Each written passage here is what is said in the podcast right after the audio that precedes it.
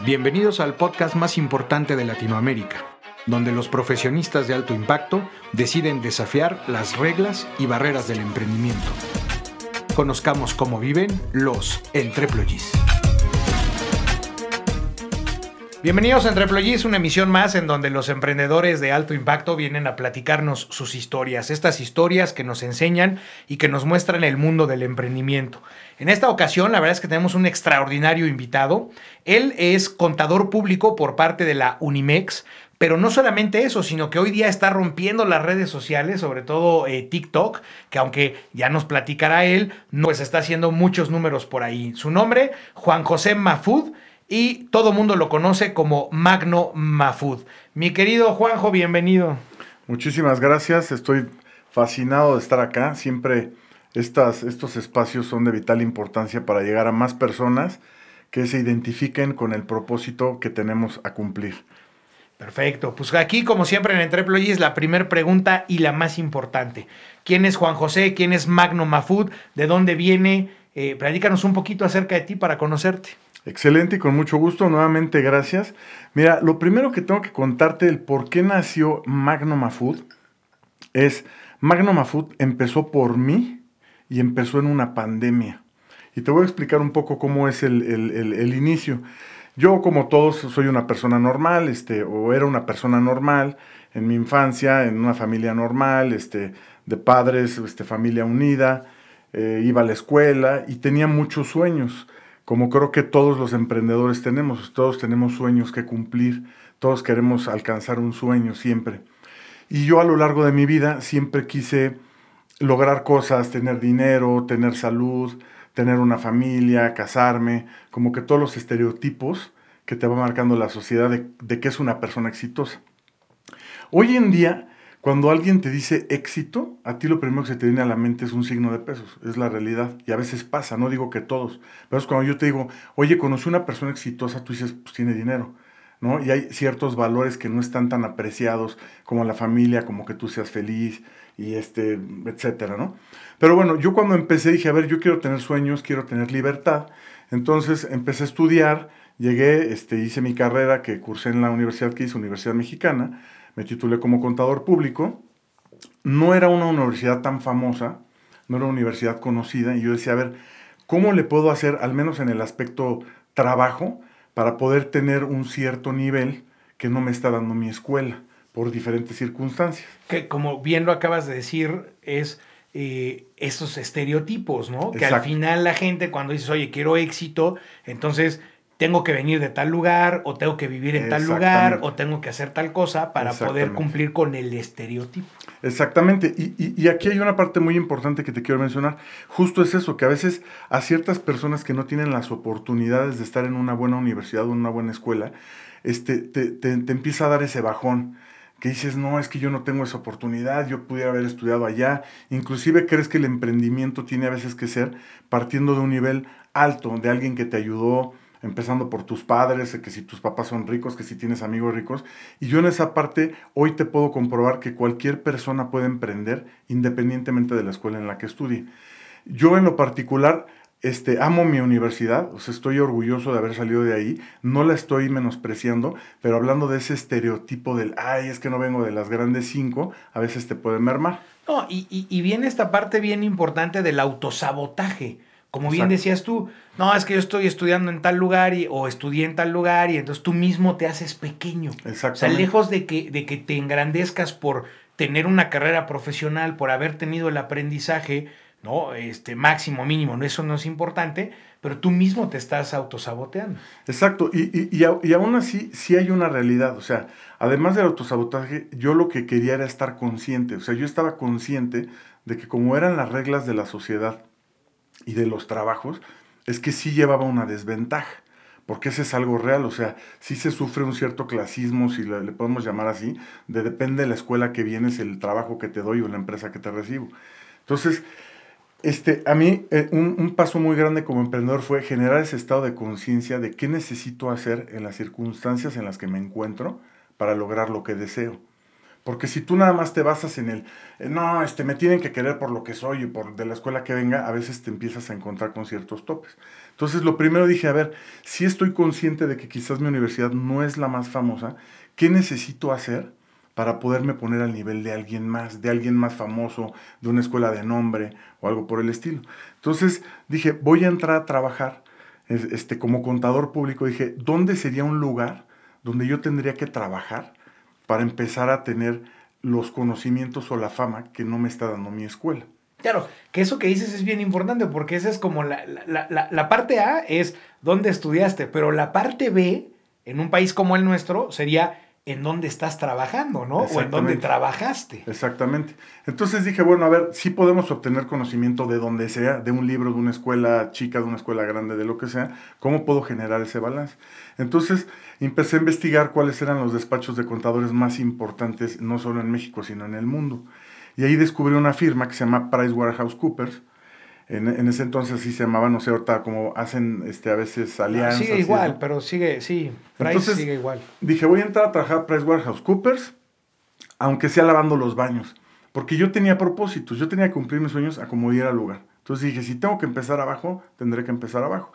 Y, y, y en efecto me reclutaron como, como auditor, empecé en el puesto más bajo, de hecho en esas firmas como tip te digo que en las firmas muy grandes no, no estilan que llegue un gerente o que llegue un socio. Es como que todo mundo empieza desde abajo. Y esa es la carrera de lo que ellos se sienten orgullosos. Entonces, cuando tú estás con un gerente o cuando estás con un socio, te dice, pues es que yo empecé como tú. Y esa, esa filosofía me gustó un poco porque ya no te sientes tan mal. Y, te ah, ¿no? No soy el único, exacto. Entonces te empiezas a sentir grande. Entonces, parte de la grandeza que yo empecé a crear en mí, al menos en mí, como me veía yo, es, bueno, ahora estoy en la mejor firma de contadores. Entonces, empecé a trabajar y a diferencia de lo que a veces nos puede pasar a muchos en nuestra vida, es que trabajamos y nos deprimimos porque decimos, puta, pues empecé desde abajo, no sé nada, no tengo dinero, no tengo una buena escuela. Y yo tenía un propósito que decía, yo simplemente me estoy preparando aquí y además me están pagando. Entonces, como yo marqué la dualidad de mi vida entre mi escuela y mi trabajo fue, en la escuela estoy aprendiendo, en, mi en, en, en Pricewaterhouse también estoy aprendiendo, es una segunda escuela, y en la, en, la primera escuela estoy pagando y en la segunda escuela me están pagando a mí.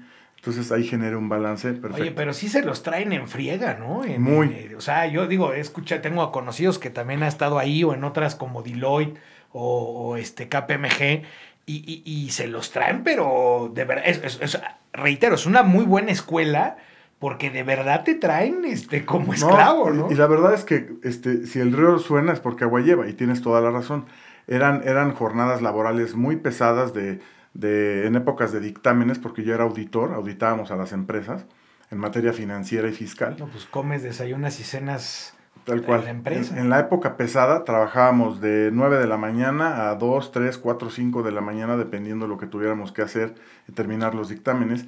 Se te convierte en una pasión, pero también es algo muy cansado. Y algo muy importante que le quiero mencionar a las personas que quieren emprender algo, es que a veces nos quejamos en la vida porque no tenemos de otra. Y decimos, puta, ¿por qué no tengo opciones? ¿Por qué tengo que trabajar? ¿Por qué no soy libre? Entonces yo en mi vida siempre busqué la libertad. Pero hoy a toro pasado te puedo decir que una de las cosas que más agradezco es no haber tenido de otra. Porque eso hace que tú seas constante, que no te puedas rendir, que no te puedas ir a tu casa y decir, me voy a cambiar ahora a otro trabajo y otro trabajo y otro trabajo. El no tener opciones te va encauzando, te va, te va haciendo fuerte. Dices, o sí o sí. Yo siempre busqué mi libertad y cuando yo estaba en Price aprendiendo muchísimo, definitivamente es uno de los pilares de mi vida, sí me frustraba mucho el decir, esto no me gusta a mí, o sea, yo quiero libertad, yo no puedo estar en un trabajo de 9 de la mañana a 4 de la mañana. O sea, de verdad, como chascarrillo. oye. como chascarrillo te puedo decir, mamá pensaba que yo era velador, no, no, no contador. sí, claro. Entonces, Allí una, una de las partes que busqué como emprendedor fue la libertad. Entonces dije, yo voy a aguantar esto por un cierto tiempo. Si hablo de aguantar, aunque en mi filosofía de Magnum Food es que las cosas las puedes vivir y puedes ser feliz y puedes generar oportunidades para ser feliz, cualquiera que sean tus circunstancias, en aquel entonces yo pensaba, voy a aguantar y cuando llegue a un nivel de conocimientos, yo quiero tener mi propia empresa. ¿Qué me movió a tener esa propia empresa, además de los sueños que tenemos de chiquitos porque vemos películas? Es que quería libertad. Desgraciadamente, en la sociedad en la que estamos, la libertad empieza a mermar desde que somos niños. No eres tan libre en la escuela, tienes que tener ciertos horarios, tienes que, este, digo, hasta de chascarrillo te digo, hasta permiso para ir al baño. Este, a todos yo creo que los que nos están escuchando nos llegó a pasar que tú te sabías un problema de matemáticas y si no lo resolvías exactamente como decía el profesor, aunque llegaras al mismo resultado, tampoco te dejaban. no estaba bien, ¿no? No estaba bien. Si ibas al laboratorio y tenías curiosidad de agarrar un tubo de ensayo o una malla o prender un, encendedor, nada te dejaban hacer. Y a mí nunca me gustó no tener esa libertad y fue como que las cosas que más me causaron para lograr lo que, lo poco mucho que he logrado hoy. Entonces, este, equilibro mi vida en Price, empiezo a tener ciertos conocimientos. Lo que es muy importante es que eh, a lo largo de tu vida cuando emprendes también empiezas a conocer gente. Te das cuenta que hay gente más capaz que tú, que hay gente a la que le puedes aprender y que hay gente a la que puedes admirar. Y eso es básico. Si no sales de tu casa, a veces fuera de tu familia no tienes a quien admirar. Entonces eso te va moviendo. Dices, yo admiro a esta persona, qué bueno es, este, admiras otro tipo de cosas de los valores de las asistentes que te pasan una llamada, que siempre te sonríen, te empiezas a ser una persona más, más de mundo, ya no solamente el niño que iba a la escuela y regresaba a su casa a jugar, sino de mundo, de cómo pasa el mundo. No, como dices, el, el, conocer gente es extraordinario, porque de verdad allá afuera, o sea, cuando, cuando estás, vamos a llamarle como siempre le decimos aquí, el mundo Godín, ¿Qué pasa, no? Estás, estás inmerso en ese lugar donde solamente conoces a ese grupo de personas que, que, trabajan contigo. Pero cuando eres emprendedor y sales de la cápsula y te das cuenta la ideología, la manera de actuar, el profesionalismo de algunos, la labor tan fuerte, tan fuerte perdón, que hacen otros, la verdad es que dices, wow, está cañón y, aprendes muchísimo. Correcto, y, y, fíjate qué bueno que lo mencionas, porque dentro de ese proceso de Price, y que me gustaba por la parte de que me enseñaba y por la parte de que yo estaba este, aprendiendo cosas que en mi vida me imaginé, también estaba como, me imagino como un preso en una celda que se quiere escapar y que decía, ¿cómo me puedo escapar de aquí? Este, los guardias cierran a tal hora y empiezas a armar tu plan para escaparte. Y yo decía, ¿cuál es el plan que puedo diseñar para escaparme de aquí? ¿Cómo escaparme? Pues a poner mi empresa, porque yo no quiero hacer esto toda mi vida. Yo no tengo nada en contra del plan Godín, como dices, o de la vida ejecutiva, o de ser un empleado, o de ser un empresario. A mí lo que me movió a la vida empresarial fue querer tener libertad, no tenerle que rendir cuentas a nadie, como dicen vulgarmente. Obviamente eso lleva a un proceso. Entonces yo decía, ¿cómo le puedo hacer? Entonces cuando yo creo que, que ya tengo cierto nivel, me quise dar una oportunidad más en el, en el aspecto Godín, o en el aspecto ejecutivo y dice, a ver, voy a meter algunos currículums en algunas empresas. Serán pues bancos, como todo, ¿no? Pues voy a ser banquero, voy a entrar acá. Te vas a buscar empresas muy grandes. Y me doy cuenta que la paga era de risa. Entonces dije, a ver, ya estuve cuatro o cinco años de mi vida en una firma donde, no sé si les ha pasado, pero tú te empiezas a crecer, dices, ya sé bien, ya traigo un traje, ya te sientes súper cotizado, súper famoso, súper grande y cuando sales al mercado real te das cuenta que al menos ante los ojos de las empresas no vales nada. Traes el topper de moda. Traes el topper de moda y ante los ojos de las empresas sigue siendo una persona que vale un peso, dos pesos, tres pesos. Sigue siendo un relativo. Y dije, a ver, no sé si necesito este, seguir o dedicar otros cinco o diez años de mi vida como Godín para ir creciendo escaloncito por escaloncito o este es el momento donde estoy joven, donde tengo energía y donde necesito emprender. Entonces creo que tenía las bases y decido ya dejar Price y poner un despacho. Un despacho mío de, de, consultoría, de auditoría, haciendo exactamente lo mismo que en Price. Price obviamente me dio todas las bases para cómo auditar, qué tipo de controles utilizar y todo. Y entonces yo en mi medio, cuando yo me vendía como despacho, yo me vendía como un despacho grande. Decía, a ver, yo soy un ex Price, pues un despacho y en ese momento de, de, de, de, mi vida, pues todo el mundo siempre quiere un contador o todo el mundo siempre quiere que audites a alguien. No, y necesita todo el mundo un contador. Todo el mundo lo necesita. Entonces, en, en, mi, en mi punto, que era algo que nunca me gustó como tal la contabilidad, la famosa contabilidad de arrastrar el lápiz, yo iba como auditor. Entonces, en las personas que yo conocía, les auditaba sus empresas. En esa época estaba muy de moda el dictamen fiscal. Entonces, hacías tus dictámenes y ya este cobrabas este, un dinero. Cuando yo tuve mi primer cliente, y, y, este es otro consejo que les doy a los emprendedores, que todo el mundo dice, no, pero a ver, si ya voy a emprender, pues necesito una oficina, necesito un asistente, necesito 10 computadoras, necesito unas oficinas en un edificio padre, y, y te empiezas a, a llenar la cabeza de peros y te empiezas a hacer chiquito. Entonces empiezas a pensar en tu proyecto en grande y de repente dices, ah, no, pero necesito esto, esto, esto, esto, y te empiezas pero a lo malo es que nomás traigo 200 pesos y 50 centavos. Exactamente, entonces te empiezas a hacer chiquito. Y una vez conocí a un cliente en, en, el, en, el, en el medio, en el círculo de amigos que yo me movía, que tenía una empresa grande. Yo obviamente las auditorías las hacía yo personalmente con uno o dos ayudantes, iba a dos, tres empresas conocidos. Afortunadamente tenía un, el, el, papá de una amiga mía, tenía un despacho de auditores y cuando yo me independicé de Price, le dije, yo voy a ayudarlo a auditar sus empresas, pero no voy a ser su empleado. Yo le cobro una cantidad por hacer las auditorías y así empezamos a hacer el deal. De repente, cuando me llega un cliente más grande, yo me doy cuenta que ya no puedo dar esa talla. Dije, no hay manera de que yo pueda editar una empresa ya mucho más grande. Ahora sí, ¿cómo le hago? Y hay una, hay una, hay un, hay un, hay una frase que me gustó mucho y que me impactó de un libro de, de, Robert Kiyosaki que se llama Padre Rico, Padre Pobre, que sé que a muchos a lo mejor ya, ya lo han leído y a muchos se los han recomendado.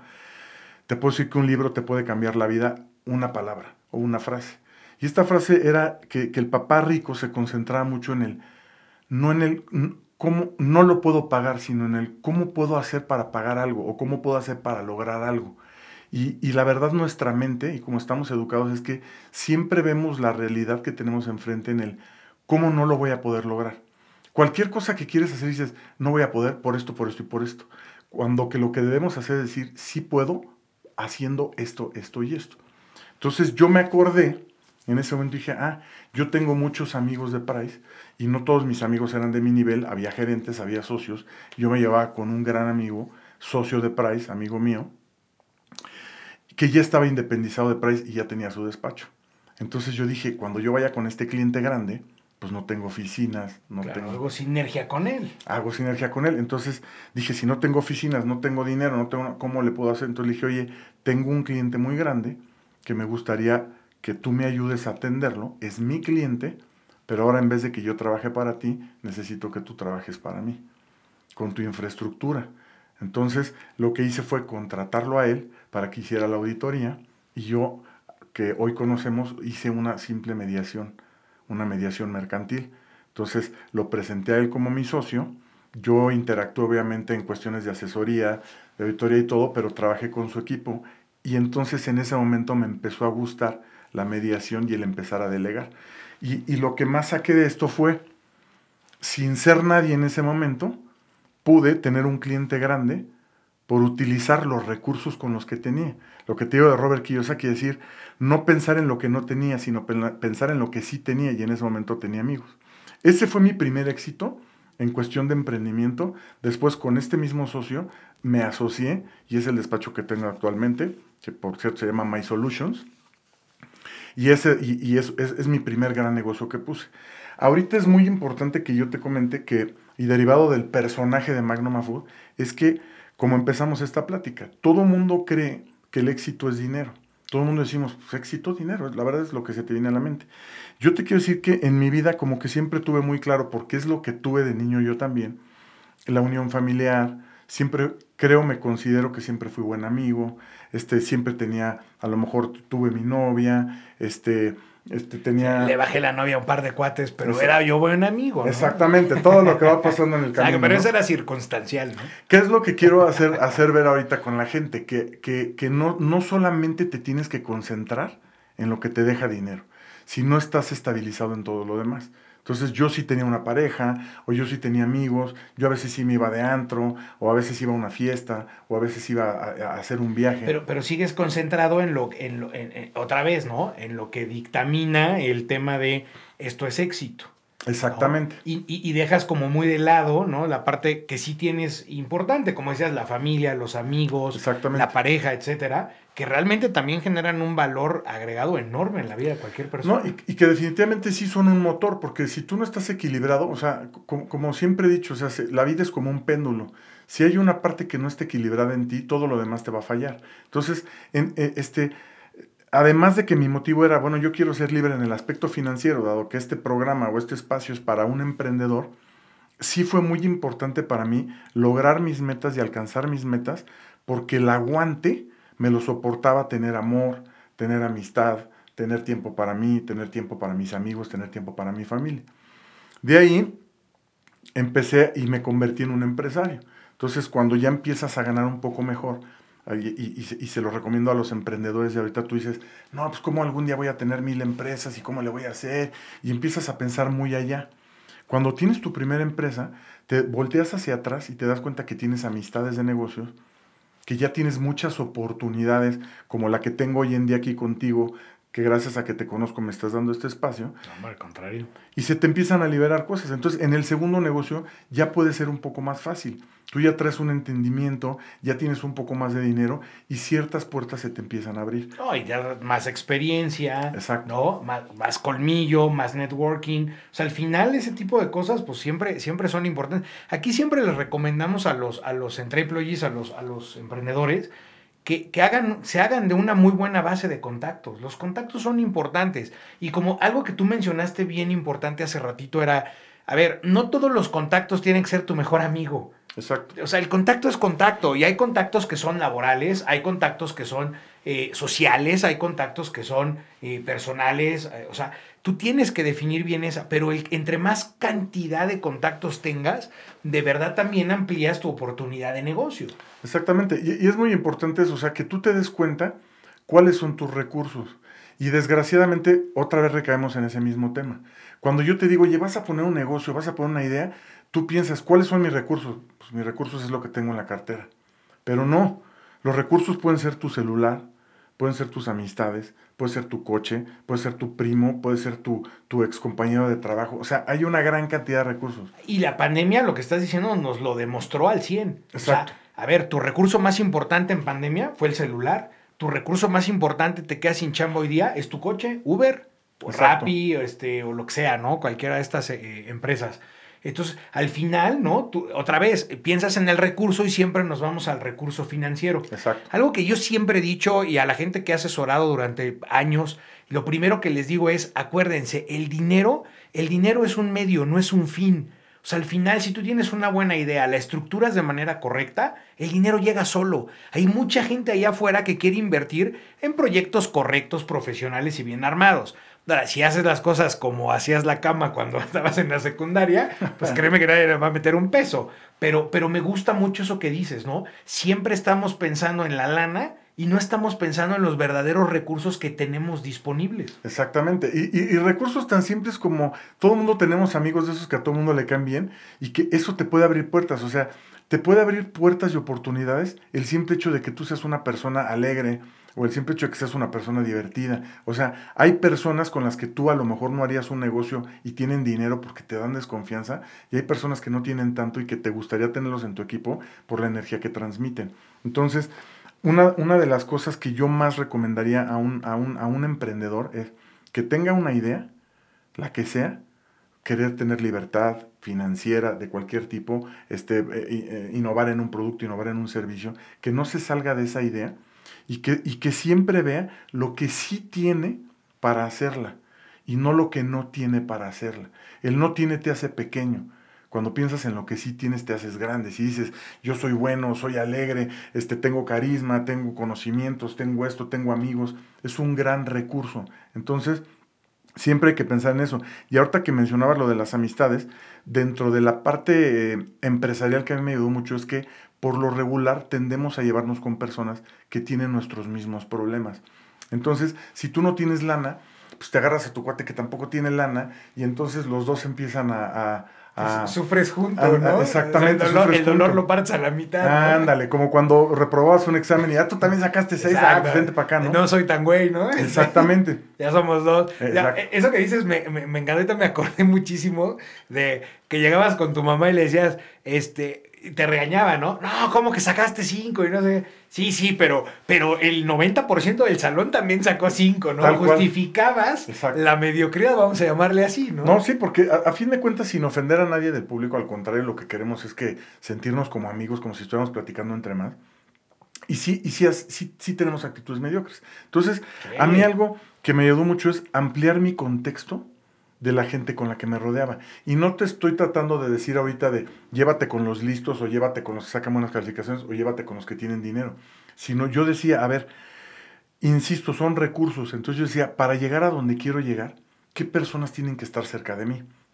Y siempre pongo un ejemplo muy, muy, muy, muy sencillo. Si tú quieres ahorita estar en buen estado físico, ¿a quién te vas a ir a, con quién te vas a ir a platicarlo? ¿A quién le vas a pedir consejos? ¿A cualquier persona o le vas a pedir consejos a una persona que ya está donde tú quieres estar? A un maestro de, de, pilates o a un, a un, maestro que esté en el gym, a un instructor. A un runner. A una persona que ya llegó donde tú quieres estar. Y a veces tendemos a relacionarnos con la gente que está en nuestra situación, como dices tú, para llorar juntos, para compartir la pena. Y lo que yo creo que debes eh, eh, también tener muy en cuenta para desarrollarte es que te lleves con las personas que ya están donde tú quieres estar. Esta frase la entendí y también es de Robert Kiyosaki. Este, siempre les digo a mis seguidores de Magnum Food que, que mi idea no es robarme frases de nadie, es entenderlas, porque verdad hay mucha sabiduría en el mundo hay sabiduría en, cosas que vemos en el día a día, hasta en nuestros hijos, pero no la procesamos. Pero si tú realmente lo procesas y de verdad para llegar a un lugar tienes que juntarte con las personas que ya están ahí. Inclusive como sociedad, a veces las personas que ya lograron cosas tendemos a hablar de ellos. Es que seguro su papá tenía dinero, es que seguro le ayudaron, es que está muy guapo, es que él yo no tuve esa ayuda, yo no tuve esto, yo no tuve aquello. Y yo como filosofía te puedo decir que yo no hablo de ellos, hablo con ellos, porque ellos son los que te van a decir cómo puedes llegar a, lograr los objetivos que tú tienes. Ahorita estamos hablando un, poco más de emprendimiento, pero el Magnum Food también está enfocado a lo que es éxito en una persona. Pero bueno, total, esa fue mi historia un poco de, de escuela, este, estudios, nunca me sentí pequeño, nunca dije, estoy en esta universidad, nunca lo voy a lograr, dije, ¿cómo tengo que hacer o qué tengo que hacer para lograrlo? Jamás me vi pequeño en mi vida, jamás. Obviamente a lo largo de mi vida cometí muchos errores. Hay cosas que me hubiera gustado que alguien me dijera. Yo perdí a mi padre cuando tenía 14 años. Él, él para mí era un ejemplo a seguir, para mí era un líder. Cuando lo pierdo, pues se me va la mitad de mí tengo dudas, cometo errores y, cuando esas cosas te pasan en eventos que te marcan en tu vida, empiezas a pensar que tú estás mal. Esto me pasó, estoy reaccionando mal, soy una víctima, si mi papá viera este, lo que cometí. Y llegó un momento en que en el contexto de mi vida cambié, que los errores también son una escuela. Y la más importante. Y la más importante. De hecho, yo tengo una broma muy, muy, muy, muy chistosa entre mi socio y yo, que siempre que algo nos falla, decimos, perdimos cierto dinero en este negocio. Eso nos costó esta maestría. ¿no? Como si fueras a pagar en una maestría, ¿cómo no perder ese dinero? Entonces, sí, hay gente que la tira en el IPADE. No, Exactamente. por favor, IPADE, patrocínanos. Sabes que aquí tenemos muchos IPADEs. De hecho, ahorita que dices del IPADE, esa es justa la, frase, ¿no? Que le digo, esta maestría en el IPADE nos costó tanto. Es correcto. Entonces, y, y, esa es la segunda cosa que, a la que invito a un emprendedor es que cuando cometa un error, tendemos a ignorarlos. Porque en el origen, cuando en la escuela te regañaban o hacías algo malo o, te equivocabas en algo, tus papás te regañaban. O te regañaban o criticarlos. Exacto. Que eso está todavía peor, ¿no? Cuando, fíjate, ahorita que de verdad, de verdad, me, está gustando mucho esta entrevista porque al final son cosas que vivimos todos. Y, yo también lo veo en, en el plano, como decías, personal tú cometes un error, no te va bien en un negocio, ¿no? Y otra vez, ¿no? O te quedas sin chamba, que es algo que le pasa mucho a la gente, ¿no? Y más hoy día en estos tiempos tan, tan dinámicos. Te quedas sin chamba y parecía que es pecado. Tú mismo te, te sientes pequeño, te da miedo decirle a la gente me quedé sin chamba porque te da miedo que te critiquen. Exacto. Y mira, todo tiene un origen. En, en, lo que he estado, en, en, los cursos que he tomado con los mentores que he estado, y he entendido una cosa, que en tu origen insisto, en la escuela, pues hacías algo, te regañaban. No te subas a la bici porque te vas a caer en tu casa. A la escuela no puedes salir, siéntate bien, no puedes comer, no puedes, entonces no te dejan hacer nada. Y cuando llegas a un nivel profesional, se preguntan, ¿por qué estás tan miedoso? Pues porque ya estás arrastrando eso. Entonces, lo que hacemos derivado de esa, de esa, digamos que de esa historia que tenemos es que tendemos a no reconocer los errores porque cuando los reconocías te castigaban. Entonces, muchas veces eh, eh, el error es aprendizaje. Si aprendes, no fue un error, fue aprendizaje. Entonces nosotros entre nuestro ego y entre que nos van a castigar en nuestro subconsciente, tendemos a ignorar el error. Y cuando tú ignoras el error, lo vas a cometer 27 veces. Lo que tú necesitas es aprender el error, decir, ¿qué aprendí de esta situación? ¿Y qué puedo hacer para evitarlo? Como las grandes empresas, cuando tienen una pérdida, no la ignoran. Dicen, a ver, ¿qué podemos hacer para evitar esto que nos pasó? Asumes, Asumes. Y corriges. Exactamente. Entonces, te tienes que, al principio crees que te estás tragando tu orgullo de, sí, yo la regué en este negocio, pero cuando te empoderas, dices, a ver, eso me va a servir ahora para intentarlo una segunda ocasión con más sabiduría.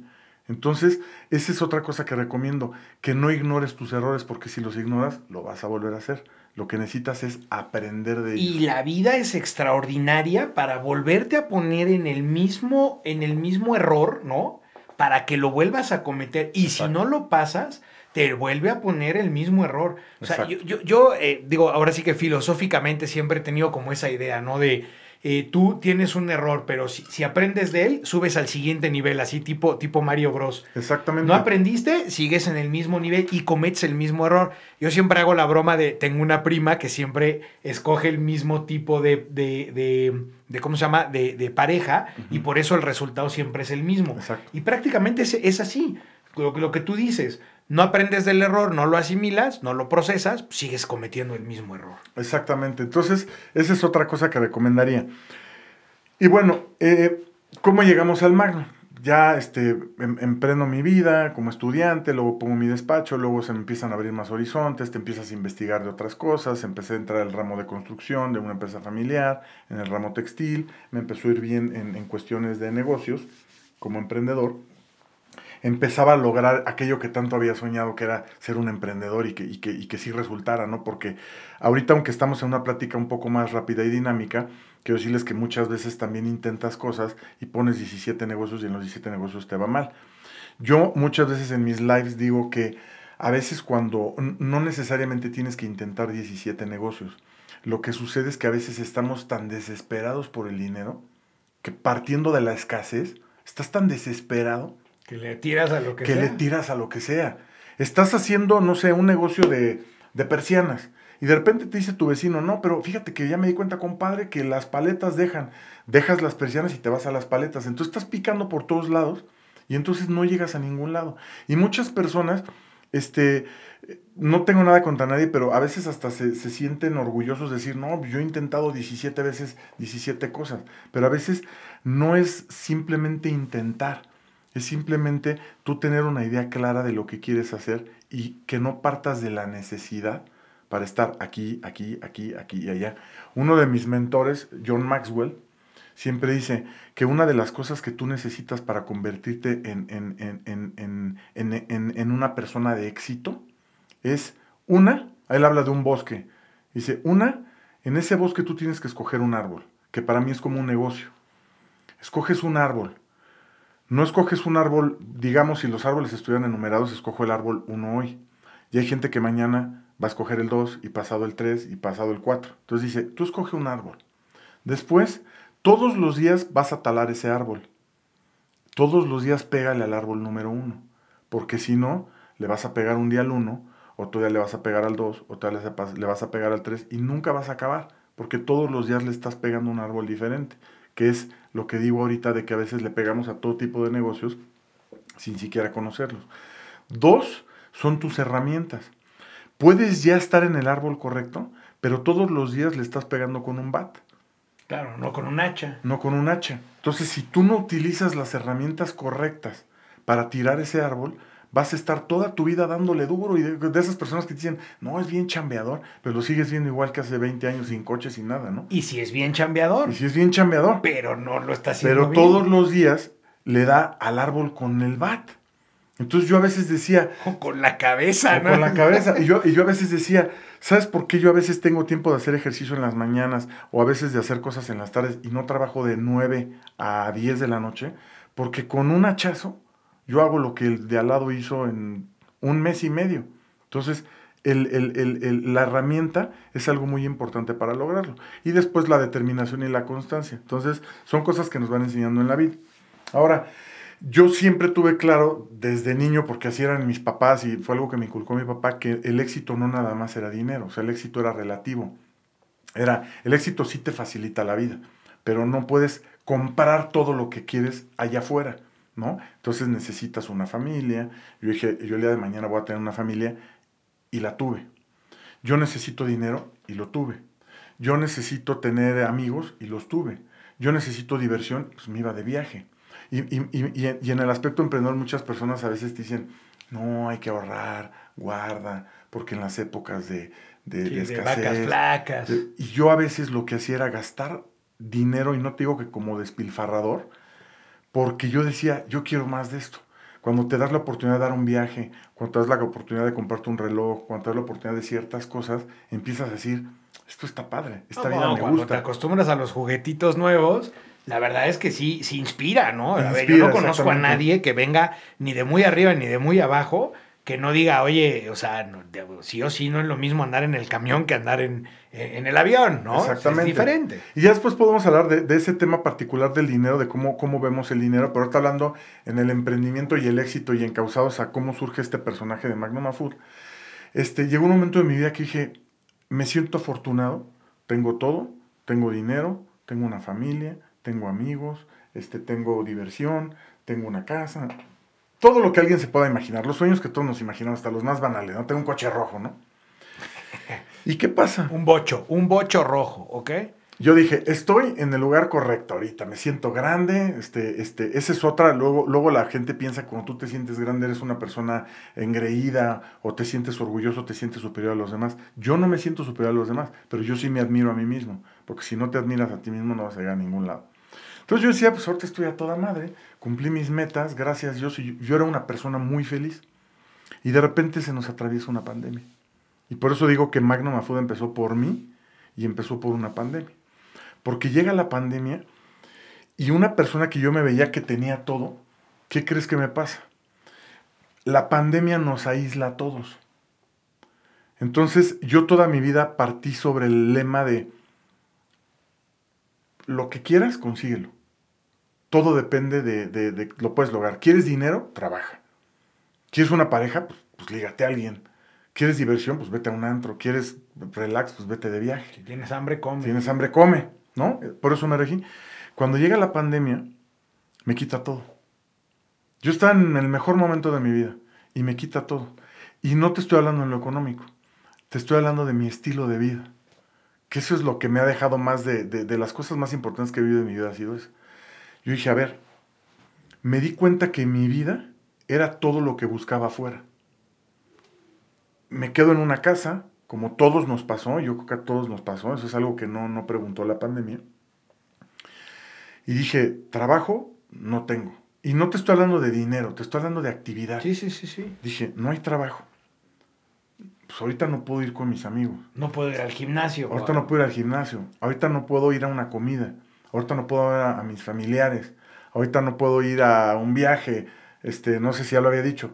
Entonces, yo creo que a todos nos pasó, te empieza a entrar desesperación, te empieza a entrar ansiedad, te empieza a entrar en tranquilidad, te empiezas a, a desesperar, te empieza a entrar incertidumbre. Y dije, ay cabrón, todo, todo lo que yo creía que tenía viene de afuera. Todo lo que yo creía que tenía viene de afuera. Y, y, en mi filosofía de vida, lo que yo necesitaba de afuera, lo conseguía. Algunos nos cuesta más, algunos nos cuesta menos, pero vas y lo consigues. Quiero un coche, güey, lo consigo con trabajo, a ver cómo le hago, me compro un coche. Llega un momento en que digo, pero ahorita ese trabajo, esa diversión, esos amigos, esa pareja, ya no dependen de mí tenerlos. Una pandemia me los quitó. No dependen de mí. A veces cuando te peleas con una novia o con tu esposa dices, depende de mí ir a reconciliarme, depende de mí tener trabajo, depende de mí ir a ver a mis padres. Pero la pandemia me dijo, ya no depende nada de ti, papá. Ahorita estás solo, solo y tu alma. Entonces, fue un golpe fuerte para mí porque, eh, insisto, no, no es que ya no tuviera el, trabajo o el dinero, sino que dije, yo estoy hecho de lo de afuera, del exterior, de lo que me da el exterior. ¿Quién soy yo?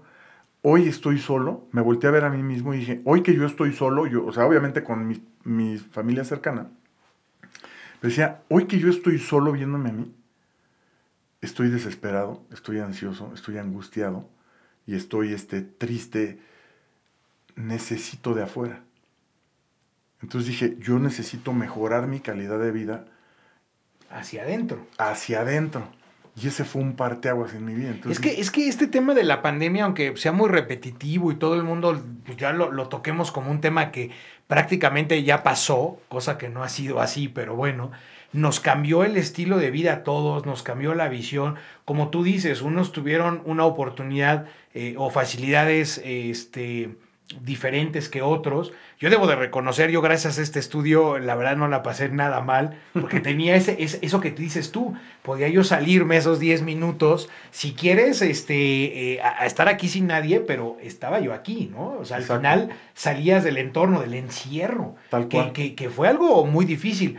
A mí, y debo de confesar, y digo, lo voy a soltar aquí este, como tal, ya que estamos así en, en, en íntimo, a, mí me pegó mucho, sobre todo en la parte social, en la parte de los amigos. Yo, la mayoría de mis amigos se, fueron a vivir, eh, bueno, ya varios viven fuera de México, y la verdad es que a mí me pegó muchísimo, eh, por lo menos el primer semestre, de no poder convivir con ellos. Eh, feo, ¿eh? Sí fue algo muy, muy difícil, ¿eh? Tal cual, y de, de hecho la reflexión justo es esa, ¿no? Que, que dije, a ver, ¿qué tengo ahorita? Dije, me tengo a mí mismo. Obviamente, insisto, hablando de una forma figurada, pues tienes a tus... yo tenía sí, claro, tienes a la esposa, los hijos, la familia, pero al final el encierro, la situación te, te, cambia el entorno. Sí, y me quitó todo, insisto, me quitó el trabajo, me quitó el coche, me quitó la diversión, me quitó todo, ¿no? Entonces, este, es, es, es esa pandemia que en su momento me empezó a desesperar, hizo que me volteara a ver a ver a mí. Dije, a ver, ¿quién soy yo? ¿Por qué me estoy sintiendo así? No me gusta sentirme desesperado, a fin de cuentas tengo salud este, no me he enfermado, eh, todavía tengo que comer, todavía tengo una cama donde dormir, todavía tengo mi familia. ¿Por qué me estoy sintiendo así? Sí, tengo hijos maravillosos, tengo una esposa espectacular, o sea, al final lo tienes, pero algo hace falta. Exacto. Y, y, entonces me volvió a ver a mí y dije, a ver, esta situación tiene que mejorar. Entonces decía, ¿qué es lo único ahorita que depende de mí? Soy yo mismo. O sea, mi trabajo ahorita no depende de mí, Ver a mi familia no depende de mí, enfermarme no depende de mí, lo único que tengo soy yo mismo. Entonces me empecé a interesar mucho por libros de cómo vivir en el ahora, de cómo manejar tu subconsciente, de cómo tener paz, de cómo meditar, de cómo encontrarte conmigo mismo. Y me empecé a dar cuenta que ciertos libros y, la necesidad que tenía de aprender cómo reacciona el cuerpo, de partiendo de lo interior a lo exterior y no como yo lo tenía antes, al revés. Entonces dije, a ver, este, me empecé a documentar, empecé a tomar algunos másters, este, empecé a leer ciertos libros, empecé a, a, a, conocerme más a mí mismo y entonces mi situación empezó a, mejorar notablemente. Pero lo que te quiero decir ahorita que es algo extremadamente maravilloso es que yo la misma persona ayer, y te digo ayer textual, en la pandemia, decía, me siento raro, me siento eh, angustiado, me siento con incertidumbre, todos vamos a morir. Y cuando empecé a conocer más de mí, dije, yo me siento bien. Empecé a valorar otras cosas, empecé a valorar conversaciones con la familia cercana, empecé a valorar hasta un árbol. Ah, empiezas a escuchar. Empiezas, a, escuchar, a ver. Exactamente. Está cañón eso. A ver, lo que decías ahorita, ¿no? Eh, el freno, este tope que nos pusieron con la pandemia, digo, hayan sido los chinos o no, dijera Calderón, haya sido como haya sido, este, al final nos dio la oportunidad de frenar nuestra vida tan ajetreada y decir, a ver, me voy a poner a leer, me voy a poner a, meditar, me voy a poner a escuchar, cosas que no hacíamos porque el día a día nos consume muy rápido. Exactamente, y, y, ese fue el primer gran aprendizaje de este proyecto, que dije, a ver, ¿realmente lo viví? O sea, todo aquello que tenía de sí, el coche, la felicidad, el novio, la novia, la esposa, los hijos, ¿realmente lo viví? ¿Y, y, y, por qué me hice la pregunta si realmente lo viví? Porque como bien dijiste ahorita, empecé a prestar atención a cosas que antes no prestaba atención. Cómo amanece, cómo me baño, este, cómo hablan las, eh, las personas más cercanas. Por exceso de tiempo empiezas a escuchar más a tus hijos, empiezas a escuchar más a tu familia, empiezas a percibir, empiezas a ver el mundo de verdad. O sea, yo a veces tenía una, pelota del tamaño de, una pelota, pero era un mundo.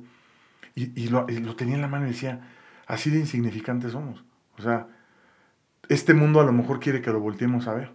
Y de verdad le ponía atención a una plantita porque ya te empiezas a ser un poco más perceptivo. Entonces, cuando la cuidas, ¿no? Que yo debo de confesar, soy malísimo para cuidar. ahorita, ahorita traigo buena mano, debo confesar.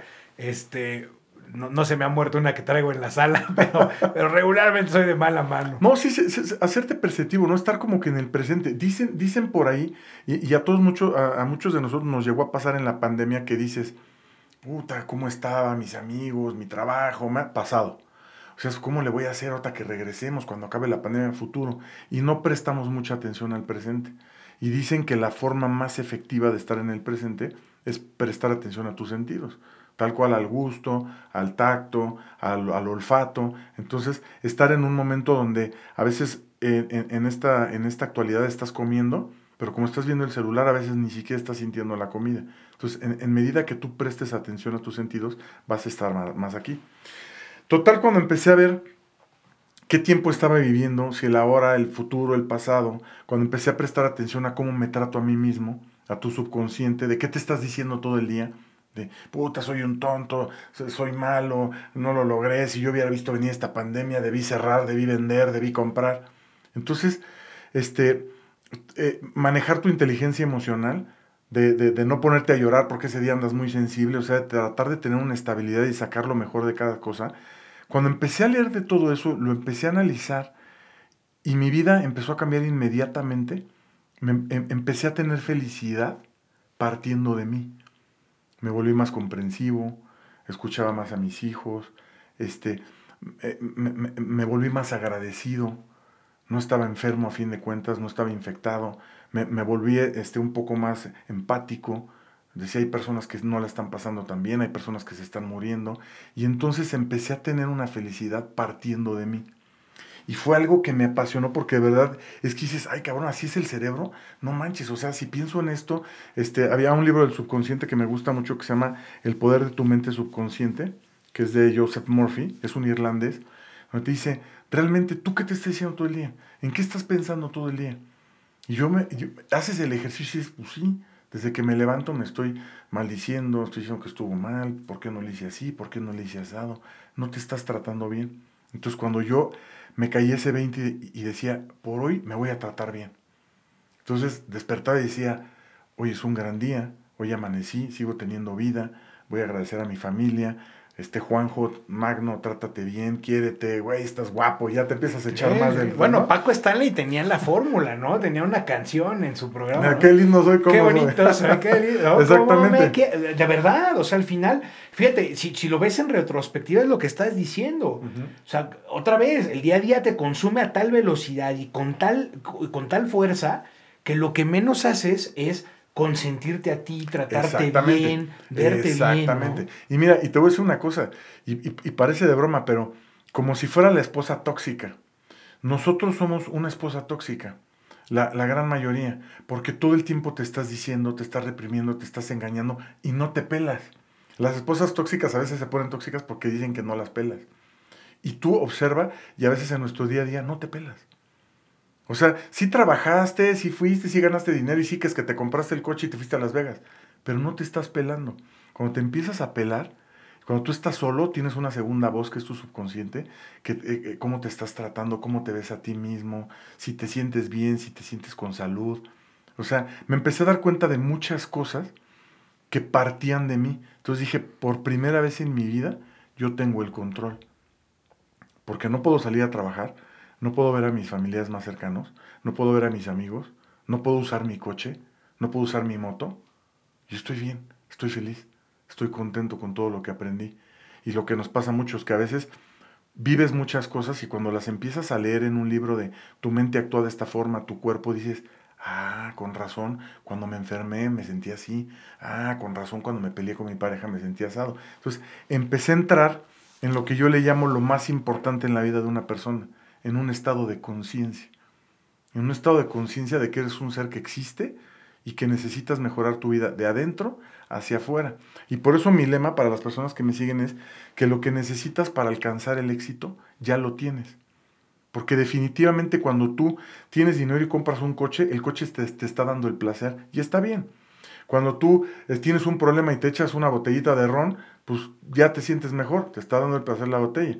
Pero cuando realmente quieres tener esa felicidad y esa estabilidad, partiendo de que tú estás bien sin nada de eso, que fue lo que me enseñó la pandemia, tener paz, tener tranquilidad, tener agradecimiento y tener felicidad en medio de una situación en la que aparentemente no tenía nada, porque no podía ver a mi familia, no podía ir a mi trabajo, no podía hacer nada de lo que me gustaba. Entonces me di cuenta de que lo que necesitas para el éxito ya lo tienes, eres tú. Entonces yo, yo como imagen de Magnum Food, te invito a que te voltees a ver a ti, que te peles tantito, que un día te voltees a ver y digas, ¿quién soy? ¿Quién es el charro? ¿Quién es Magno? ¿Quién es X persona? Que digas, ¿quién soy? Pélate, pélate cómo te vistes, pélate cómo te tratas, pélate cómo te bañas, pélate cuando te reconoces algo, pélate cómo te impulsas, ponte atención. Y la verdad es que hacemos todo lo contrario. Tú dices, ah, qué, tonto, ¿por qué no hiciste Qué tonto, ¿por qué no hice aquello? Tú así no tratas a tus hijos.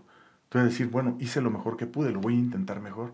Y entonces te empiezas a convertir en una persona positiva, no nada más de, de, ese positivismo de únete a los optimistas, ¿te acuerdas de ese, no? era buenísimo. Sino, Creo que siguen vivos, ¿no? Bueno, sino con un, con un propósito, de manera intencional. Decir, yo soy con lo único que cuento. Total que me emocioné tanto y me apasioné tanto de lo bien que me sentía, que con las pocas personas que tiene mi familia lo empecé a compartir. Te digo que me volví, este, le daba consejos a mis hijos, me llevaba mejor con ellos, bla, bla. Obviamente quiero aclarar que no soy este, una blanca paloma y ya hubo momentos de la pandemia que todo mundo nos queríamos aventar por la ventana, ¿no? Bueno, pues imagínate cómo no, ¿no? Entonces e, empezaba a contagiar a mi familia y era de, ay, y, y empecé a inspirar a mis hijos.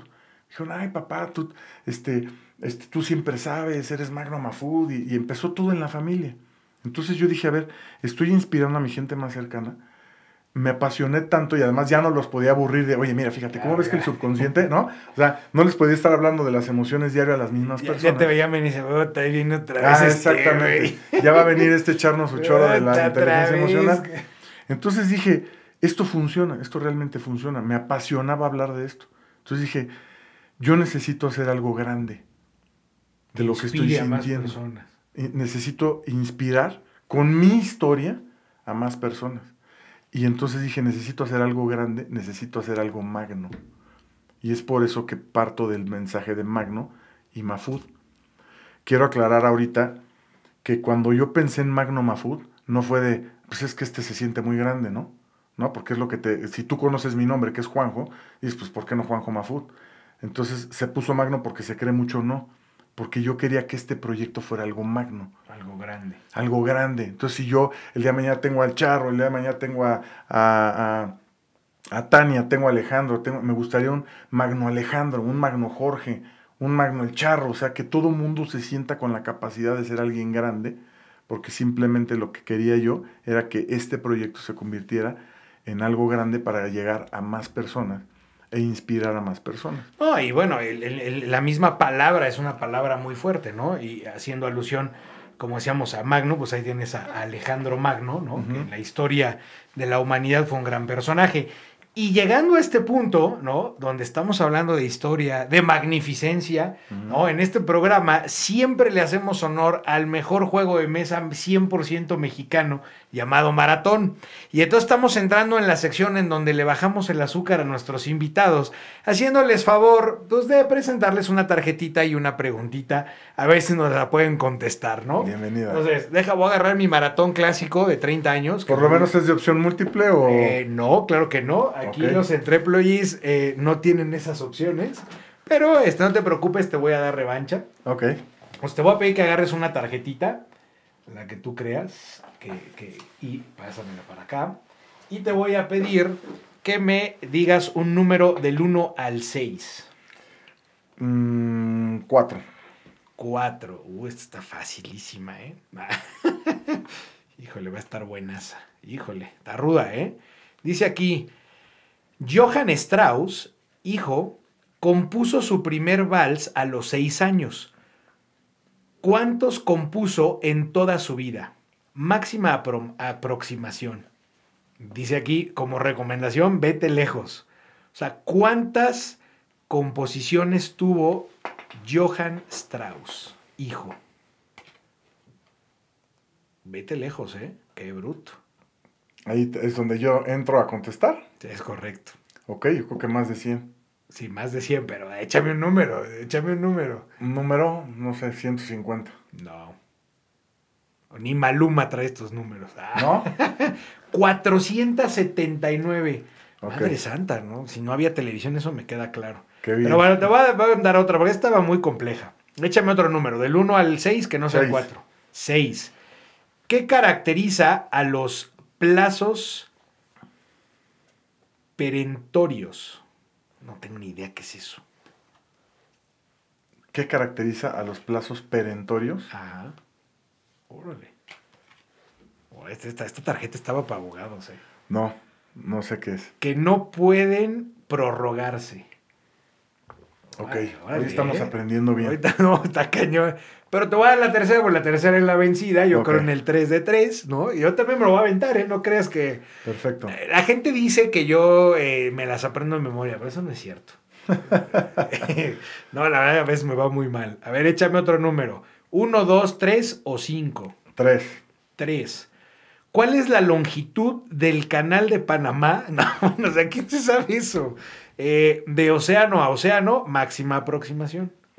Mira, la longitud ahorita le vamos a pensar. Lo que sí sé es que el, ca- el canal de Panamá es la parte más delgada, o, o- o esa parte del continente, es la parte más delgada de todo el continente. Y es por eso que utilizan el canal de Panamá para traer cosas de Europa a América, ¿no? Porque es una parte muy delgada y cuesta muy poco cruzarla, da- dado que... Sí, sí, quedar, bajar hasta, ¿no? Hasta Argentina. Ahora, en- en cuestión de longitud, pues, no sé, quizás este el canal de Panamá mida 200 kilómetros, No, menos, menos. 100. Menos, Y menos. estuve ahí, ¿eh? Y, y de hecho sí tiene que ser poco porque pues los barcos pasan por ahí Sí, sí, sí. pues, 77 kilómetros. y... Ok. Está buena esa pregunta. Es de- no, no se crean, Maratón tiene, de verdad es, es maravilloso porque honestamente tiene preguntas bien complejas, ¿eh? Pero ahora me toca la revancha para que vean que aquí no ¿Sabes hay... luego que es bueno? Jugar ese mismo maratón con unas opciones porque pues ahí como que te vas orientando tantito, ¿no? Es que ahí te vas, ahí te vas. Pero mira, te voy a dar la revancha, ahí está la tarjeta, la va a leer Juanjo. Y vamos, vamos por los mismos números para que esto sea parejo. Eh, Primero dijiste el 4, si no mal recuerdo. Sí, tú que, que- que arrancas igual. igual, igual, los mismos que tú. ¿Cuántas medallas de oro olímpicas ha ganado México en toda su historia hasta el 2016? Híjole, a ver, voy a decir. Medallas, voy a decir. No tengo ni la más mínima idea, pero voy a decir 780. Pero acuérdate, te voy a- te voy a- ahora sí que A te voy a dar una pista. Medallas de oro. Ah, de oro. ¿Cuántas medallas Ah, no. de oro Uy. olímpicas ha ganado México en toda su historia? No, pues entonces me voy a bajar a 56. No, pues eres optimista, está muy bien.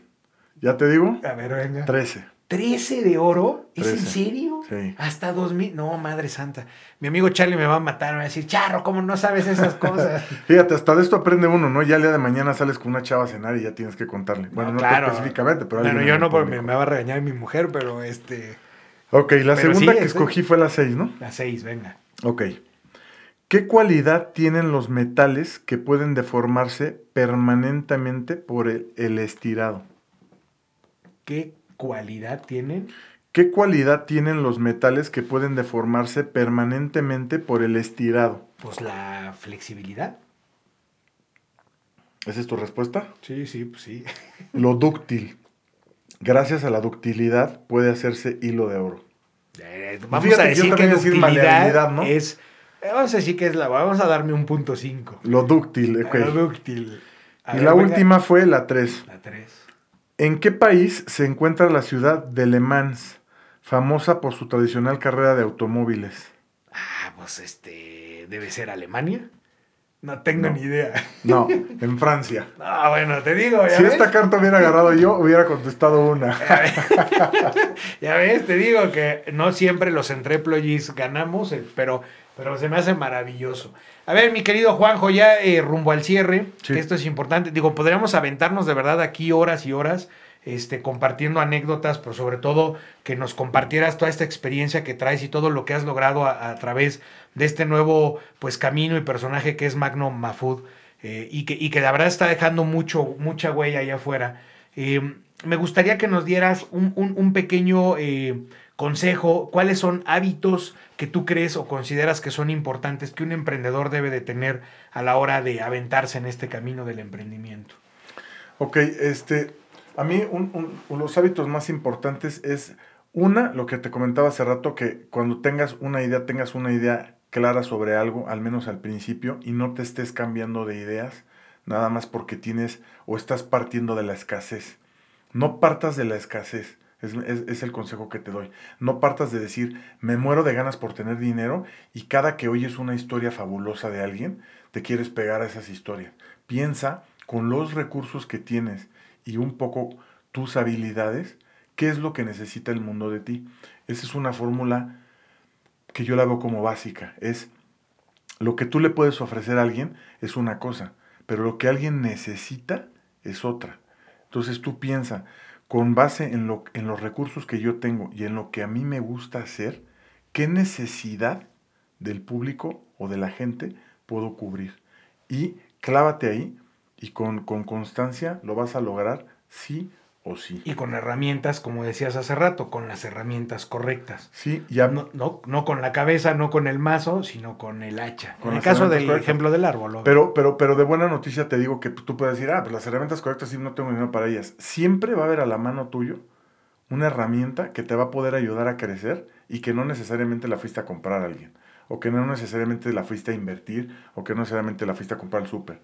Siempre tienes herramientas te decía, como tu carisma, como tu persuasión, como tu carácter, como tu, un simple celular, siempre tienes una herramienta que va a hacer que te acerques a tus objetivos. El segundo consejo que doy para una persona que emprende es que se fijen mucho en su entorno. Tú tienes que ampliar tu contexto. Todos tenemos que ampliar nuestro contexto. Estamos acostumbrados a poner el negocio con nuestro amigo de la cuadra, y algunos funcionan. O estamos acostumbrados a poner el negocio con el primo o con el cuñado. Lo que tú haces es poner el negocio con las personas que te van a ayudar a, a, alcanzar tus objetivos. Es un negocio, no es Navidad, no es Año Nuevo, no es una fiesta. Necesitas buscar qué personas necesitas o con qué personas te necesitas llevar para alcanzar tus objetivos. tienes que sumar a ese proyecto para llegar a ese objetivo y no necesariamente es el primo, el pariente, el amigo. Exactamente, entonces que amplíes tu contexto de tu amigo, de tu compadre, de tu, de, tu amigo y digas, ¿qué personas ya tienen lo que yo quiero tener? Ese es el, segundo consejo. Y no, los voy a aburrir, ya voy a terminar. Échate el tercero, hombre, pues total. El tercero es que tus errores los asumas como aprendizaje. Porque en medida que cometas errores te vas a ir haciendo una persona más sabia. Entonces, cuando tú cometas un error y vuelvas a empezar, estás empezando con sabiduría. Estás empezando ese segundo proyecto con más, este, con más cuidado, con más, em, con más bases. Si tú ignoras tus errores, estás empezando exactamente igual que la vez anterior. Y cuando te des cuenta, algún día van, a pasar 10 años y tú te vas a dar cuenta que 10 años cometiste el mismo error y por soberbia o por miedo nunca lo supiste reconocer. Y la última, este, podría decirte 100, pero la última que me ha ayudado mucho es siempre ser una persona agradecida. Siempre nos olvidamos de agradecer, porque a veces creemos que estar agradecido significa ser una persona conformista. Entonces dices, yo no voy a agradecer que tengo esta cama porque yo voy a agradecer cuando tengo una camota o una casota o un cochezote. Pero cuando tú agradeces, sientes un bienestar, lo sientes como un triunfo. Entonces agradeces lo que tienes y sales con otra energía a tu vida. Sales con una energía de, tengo lo que necesito, gracias, gracias Dios, gracias universo o cualquier cosa a la que tú agradezcas. Y al convertirte en una persona agradecida, atraes más de eso y buscas más por tu bienestar, pero no por escasez. Entonces, siempre, siempre, siempre, por mucho o poco que crean que tienen, siempre tenemos algo que agradecer. No, y, me encanta, me encanta, porque eso te hace una persona mucho más positiva. ¿Cuál es el tagline de vida de Magno Mafud? ¿Cuál es la frase que inspira todos los días pues, a salir a romperse? ¿Cuál es la frase que me inspira a mí? Ay, pues esa sí es una buena pregunta, pero yo creo que la frase que más me ha marcado, o de las frases que más me han marcado en mi vida, es que no es lo que te pasa, sino cómo reaccionas a lo que te pasa en la vida. A todos. Y me gusta, ¿eh? Porque ah, fíjate que mm, esta semana, eh, bueno, el fin de semana pasado, alguien me recomendó que vea y se los recomiendo aquí. Yo no soy mucho de recomendar series y demás, pero, pero esta vez lo voy a hacer me recomendaron una serie que está en Netflix que se llama Los 14 miles. No sé si la has visto, pero la tienes que ver. Es extraordinaria. Es un cuate que se dedica a escalar los 14 picos más altos del mundo. Todos miden arriba de 8000 metros de, altura, por eso se llaman los 14 miles. Y les voy a spoilerear ahí una, una de las frases que a mí me fascinó. Y decía algo así como, no me la sé de memoria, pero algo así decía como, no necesariamente lo, eh, eh, lo que todo el mundo cree que es imposible, es imposible para ti. Exactamente. Y me encantó, de verdad, es un documental que dura hora y cacho. Y extraordinario lo que logra hacer este cuate. Este cuate en dos meses y cachito logra subir los 14 picos más altos del mundo. Una historia maravillosa, de verdad vale mucho la pena que la... Oye, y con esa historia que cuentas me, acordé también de, de, una frase que dice que si alguien más lo hizo, tú lo puedes hacer. Y si nadie más lo ha hecho, tú puedes ser el primero, ¿no? Siempre ha sido el primero alguien. Yo creo que, este, derivado de que a todos nos pueden pasar cosas en la vida, este, buenas o malas, una pérdida, este, de, un ser querido, de un negocio, de, un, de, de, una escuela, de una materia, de lo que sea, yo creo que todo lo que te pasa en la vida te quiere dar una enseñanza. Entonces, yo cuando algo me sucede, siempre pienso, no es lo que me pasó, es cómo voy a reaccionar a esto que me pasó. Si, me pasó algo de felicidad, algo de grandeza, algo padre, voy a reaccionar con agradecimiento. Y cuando me pasa algo que al menos a, a, primera instancia crees que es malo, dices, ¿qué puedo hacer con esto? ¿Qué me enseñó y qué me quiere decir? Y te voy a decir ahorita, este, en un minuto más, que yo he conocido muchas personas que a veces han tenido miedo de tomar una decisión en su vida. Tú y yo, por lo que platicábamos ahorita, somos más de le intento y le hago, ¿no? Y hay personas que a veces tienen miedo a tomar decisiones en su vida. Y a veces en la vida te pasan cosas que te obligan a tomar esa decisión. Hay gente que yo he conocido que fue Godín o ejecutivo 10 años y nunca iba a renunciar y hasta el día que lo corren, por necesidad, dice, pues tengo que poner algo. Y de repente se convierte en un negocio exitoso y se da cuenta que fue se convirtió en un emprendedor o en un, en un empresario exitoso gracias a que la vida lo puso ahí. Entonces, a veces no entendemos lo que nos pasa. Siempre tómate el tiempo para ver cómo puedes reaccionar a lo que te sucede. poner atención es bien, bien, bien importante. Pues bueno, mi querido Juanjo, mi querido Magno Mafud, de verdad, muchísimas gracias por, por haberte tomado el tiempo de estar acá, compartir un poquito de tu historia, un poquito de tu vida, pero sobre todo de lo que estás haciendo y que creo que todos los que nos escuchan, pues eh, les va a servir de mucho. ¿Dónde, dónde eh, te pueden buscar? ¿Dónde pueden encontrarte? Si necesitan un consejo, si necesitan este, seguirte, seguir escuchando de lo que haces, ¿en dónde estás? Gracias. Mira, ahorita la presencia más fuerte que tengo es en las, en las redes este, principales, que son TikTok este, que por cierto ya andamos ahorita como por 150 mil, 160 mil seguidores. Este, en esa red que es TikTok, todos los miércoles a las 9.30 hago un live donde, donde trato de explicar en esas frases de los líderes que nos inspiran cómo te pueden impactar en tu vida, entonces se pone muy entretenido. Y en las otras dos de base que son Facebook e Instagram, este, ya tengo una, una página donde me puedes usar como magnomafood.com, donde se pueden hacer un preregistro a, una, a un máster completamente gratuito, donde también trato de compartir cosas. Acuérdense que el propósito es llegar a más personas y mejorar la calidad de vida de las personas, porque definitivamente esta sociedad, sobre todo ahorita en México, le urge este, mejorar. Y para que una sociedad mejore, tienen que mejorar las personas. Ese es mi propósito de Magno. No, nos surge, nos surge. Pues de verdad, mi querido Magno, muchísimas gracias este, por haber estado acá. Y bueno, pues ustedes, mis queridos Entreployees, una semana más en la que están bien informados. Gracias por ser parte de Entreployees. La siguiente semana tendremos una historia nueva de emprendimiento de alto impacto. No dejes de suscribirte a nuestro canal y seguirnos en nuestras redes sociales en Facebook e Instagram. Hasta pronto.